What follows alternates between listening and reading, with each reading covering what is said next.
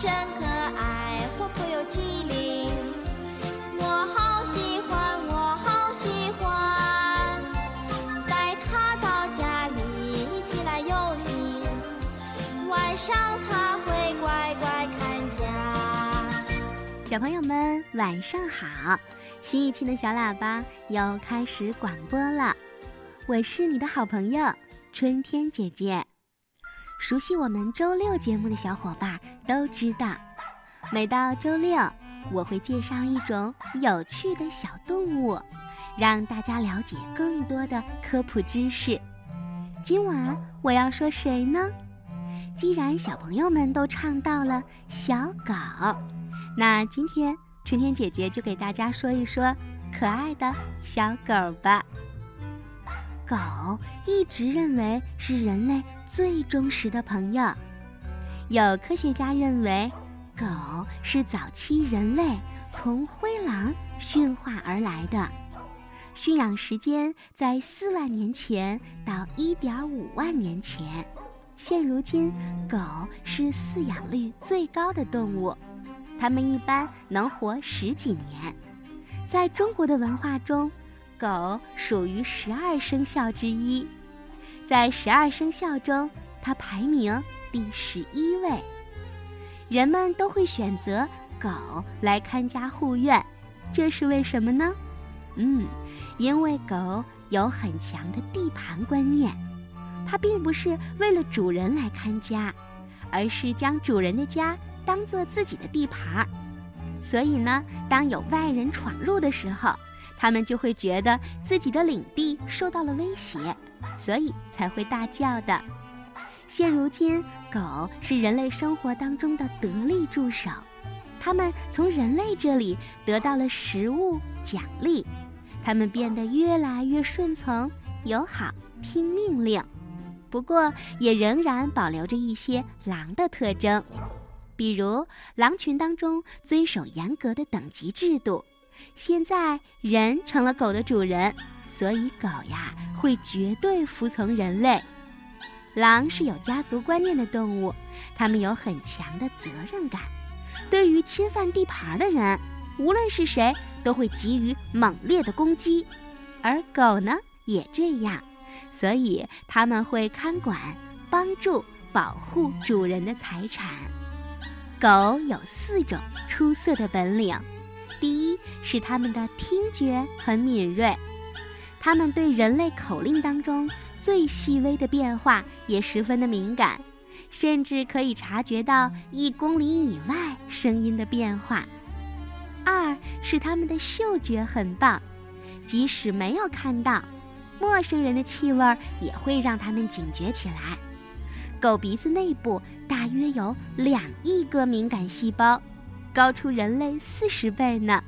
通过这些细胞，狗能闻出万分之一气味分子的信号，所以狗的嗅觉比人要强得多。三，狗的视力很不错，当光线暗的时候，它比人的视力要好。但是如果在完全漆黑的地方，狗也是没有办法看到的。小朋友的眼睛能分辨出好多的颜色，但是小狗可不是这样，它们不能看到各种颜色，只能看出来一部分颜色。比如红色对狗来说是暗色，绿色对狗来说是白色，所以绿色的草坪在狗看来呀，是一片白色的草地。四是狗的叫声，这是它们传递信息的方式。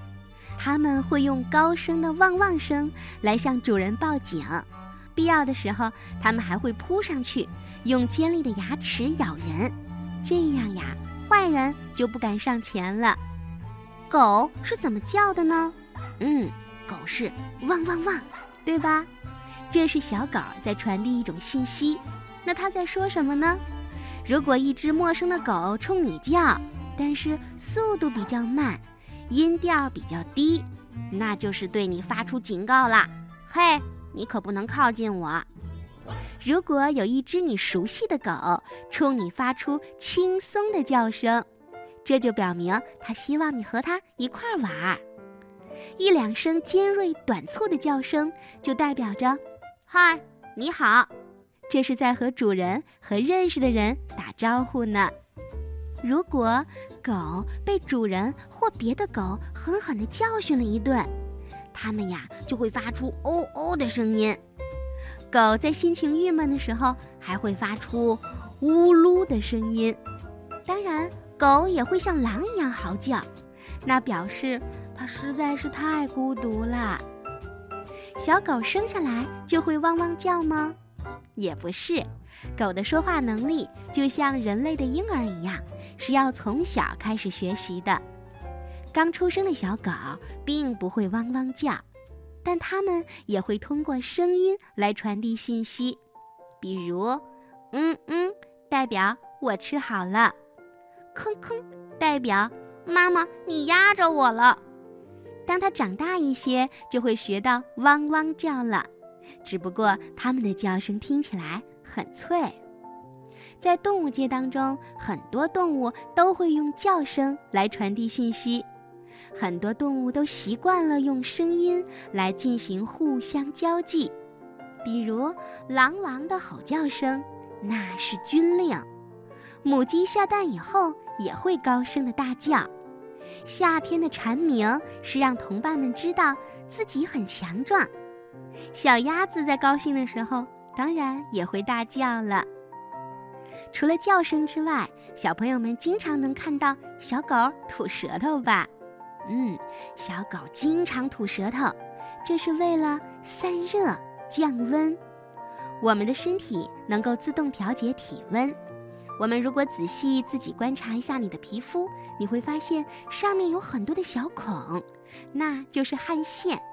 夏天室外温度已经高到四十度了，而我们的体温呢还保持在三十七度左右，这是因为汗腺在排汗。汗水蒸发带走了热量，狗的皮肤上长毛，所以呀，它们不长汗腺。四个爪子的肉垫上有一些汗腺，但是仅靠爪子那点地方排汗是没有办法让它的体温很快降下来的。那大热天的小狗该怎么办呢？狗的嘴里呀，分泌着大量的唾液，唾液蒸发就会带走热量。所以，只要是觉得有点热了，小狗就会张嘴伸舌头，呼哧呼哧的，狗就以这种方式来给自己降温了。即使不在夏天，狗在奔跑或者打架，发生了这些剧烈运动之后，也会伸出舌头，通过舌头出汗来为自己降温。狗这样吐舌头降温，那其他小动物也吐舌头降温吗？不是，比如说袋鼠，袋鼠会不断的用舌头来舔自己的前爪，靠口水的蒸发让体温降下来。